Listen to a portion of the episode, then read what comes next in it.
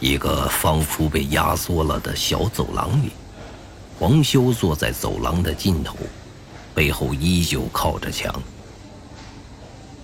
在非常不舒服的小板凳上，他尽力地保持着克制，不会随意的挪动，因为他知道，即使变换了一千种姿态，只要坐在这个小板凳上，他就会不舒服。黄修的背部开始发直发僵，他试图去转移注意力。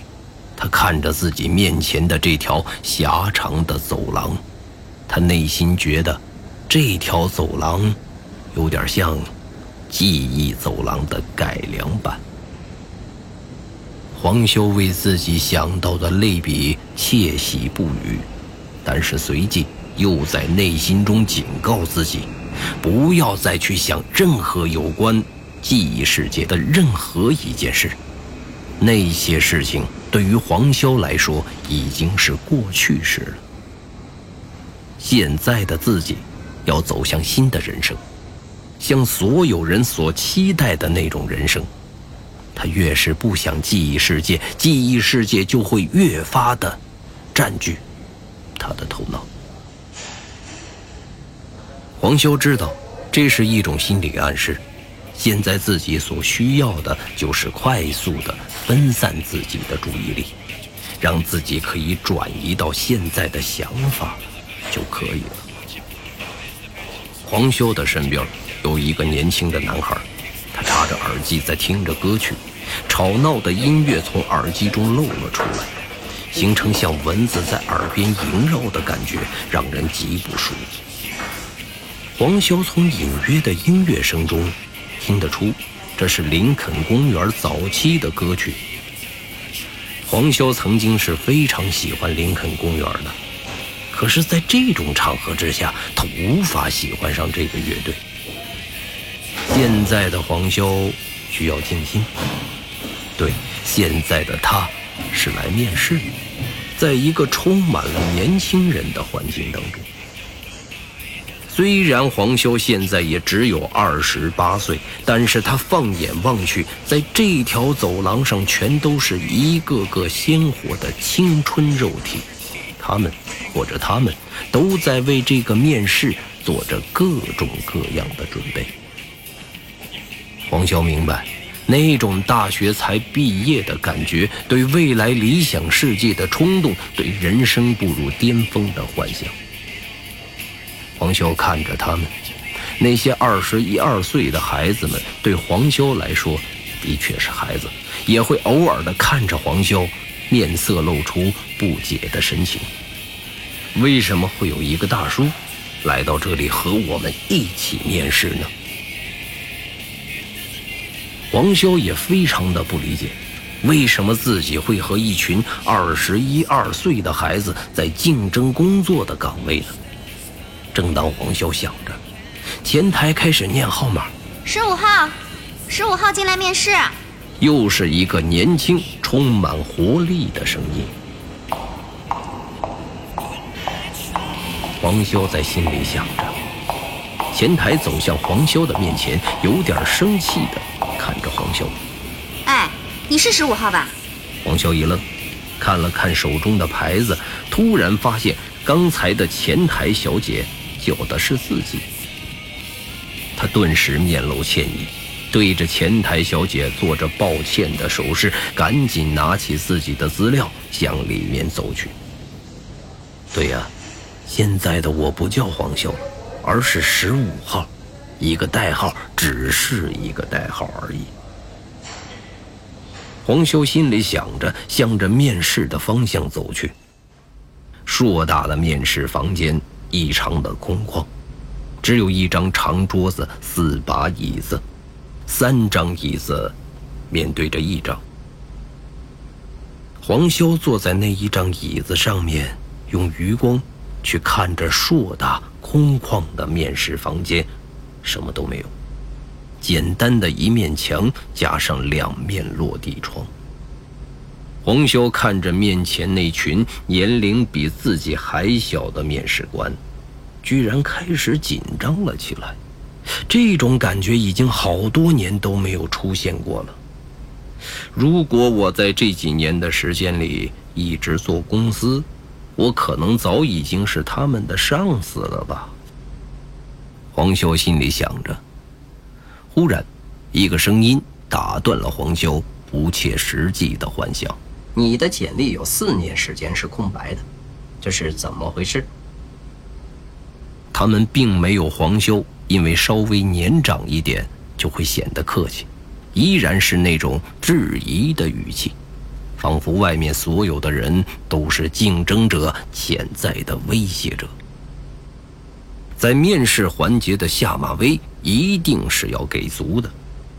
那三名面试人员正在用最能够直接详细的简历漏洞来审查黄潇。黄潇被问住了，他极力不想让自己陷入沉思。但是这四年并不是简单的四年，而是自己生命当中最重要的四年。这四年，黄潇在默默地说着，并不是在回答年轻面试人员的话，而更像是在回答自己的问题。这四年。黄潇的表情，让三个年轻的面试人员从百无聊赖的麻木问题中抬起头看着黄潇。他们一点都不好奇，只是觉得黄潇回答的太慢了，想看到这个大叔是否在编故事。黄潇最终还是陷入了记忆的泥沼中。这四年。黄潇看到了，他第一次不用通过机器的方式进入别人的记忆中，第一次和孟浩然决定用自己的超级能力去帮助那些受到记忆困扰的人们，帮他们把处在脑海中的可怕记忆消除掉的情景。他看到了很多个自己帮助过的人从阴霾的表情中。再次绽放了快乐的笑容，他看到了自己在每一个夜不能寐的晚上，因为白天对那些人的帮助而兴奋开心的辗转难以入眠。他在很多人的记忆中看到了幸福的时刻，看到了他们成长的时刻，这是多么美妙的瞬间，多美的时空。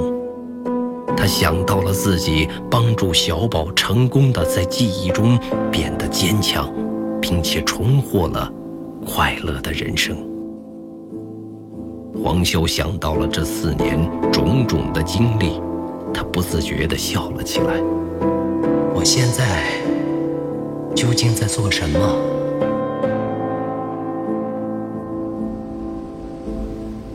一个声音从黄修的心底发出。好了，你不用回答了。下一位，黄修突然被惊醒，他异常的惊恐。我只是在组织语言，不，你只是在浪费时间。一个面试人员象征性的看了看手机。我们等了你三十秒，你却没有回答上我的问题。明明很简单的问题而已。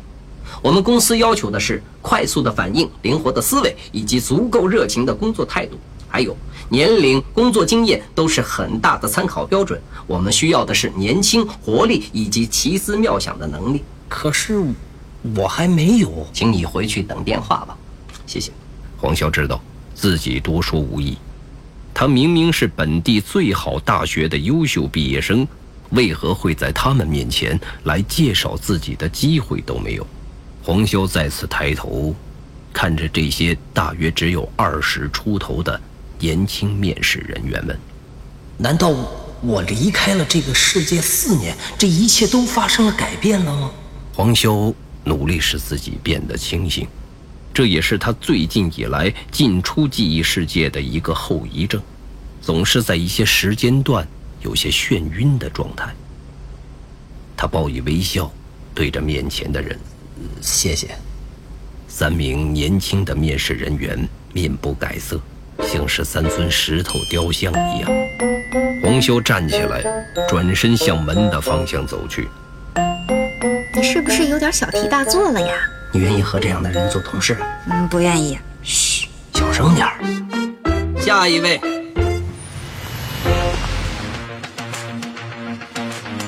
原界一记忆之谈，作者刘昌新，播讲冯维鹏。本作品由刘昌新编剧工作室出品。您现在收听的是第三季第一集。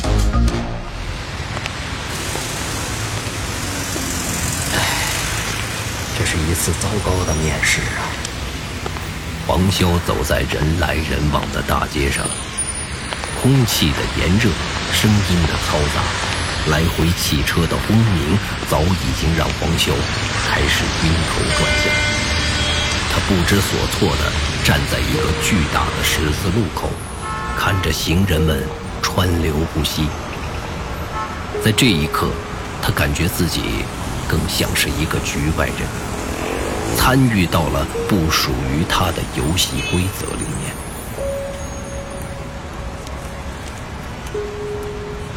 黄修抬头看着日渐增多的大厦，他突然产生了一种巨物恐惧症一样的害怕心理。他有点呼吸急促，想要尽快的逃离这里。但是让他感觉到更加寒冷的是。他根本无处可逃。现在的他，没有人认识，也没有人记得。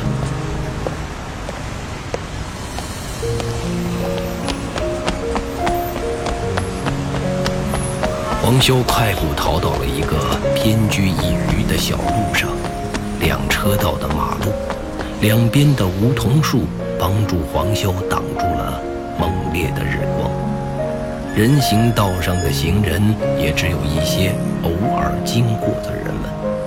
黄修就像是一只找着贝壳的寄居蟹一样，急匆匆地钻到了这条小路上。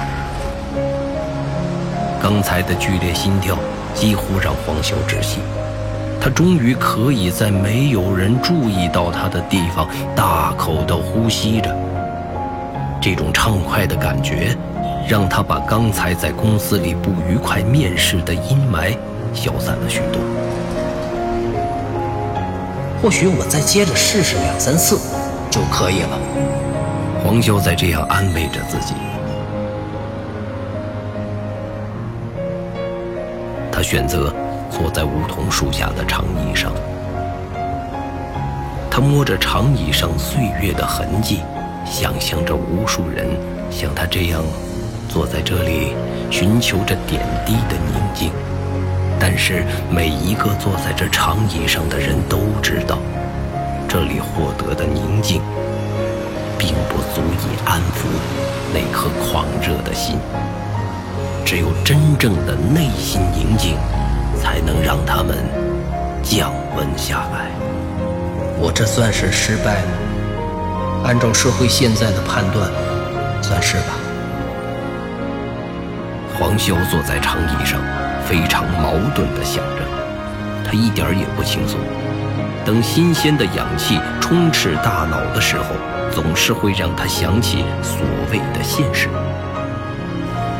怎么会有一种无能为力的感觉？混蛋！我可从来没想过逃避呀。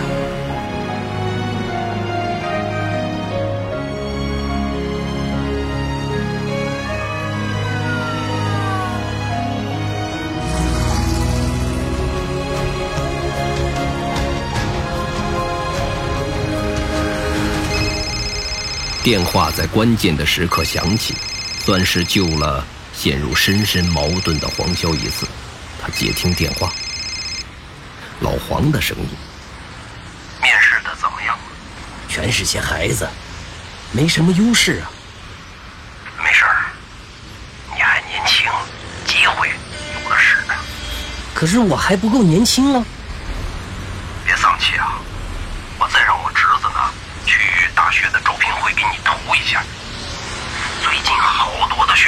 在开招聘会，大学招聘。哎呀，怪不得呢。怎么了？哎怪不得我要和一群孩子竞争。你也知道，现在网上投简历不靠谱。学校招聘有好处，你又没什么工作经验，对你还是个好事儿呢。好吧，谢谢老黄。谢个屁！面试结束，赶紧回来给我看店。你以为你可以逃避劳动？老黄好像用这种方法半开着玩笑来激励黄潇。老黄是为数不多知道黄潇伟大的人，也是黄潇少数几个并没有完全把自己在他记忆世界里的记忆消除掉的人。老黄年幼的时候被父亲惩罚和大狼狗关在一起，形成了严重的心理阴影。但是黄潇却帮助老黄把这段可怕的记忆完全的从老黄的记忆中抹去，给予了他一个新的开始，一个和父亲和解的开始。老黄是知道黄潇给自己抹除掉记忆的，但是他却从来不开口询问黄潇自己究竟失去了什么。老黄只是知道现在的自己很快乐。他看到了黄潇的不快乐，只是想尽一切的可能让黄潇重新开始，以他的方式。哎，小子，可别偷懒！上次你把我大黑小黑卖掉那笔账，我可还没给你算呢。赶紧回来给老子看店！黑心老板，为富不仁。废什么话！一小时之内我看不到你，老子废了你！老黄说完，挂掉了电话。黄潇和老黄通完电话后，轻松了很多。黄潇还是很感激老黄的。黄潇从长椅上坐起来，他要赶紧离开这片阴暗的小马路，一小时之内回到犬舍。他突然停住脚步，脑海中想起了一个想法：不如先去吃一碗牛肉粉吧。饱满的汤汁，丝滑的口感。黄潇有了这个想法之后，便开始行动。但是刚走了几步，他就接到了老黄的第二通电话：“小子，记得给哥打包份牛肉粉。”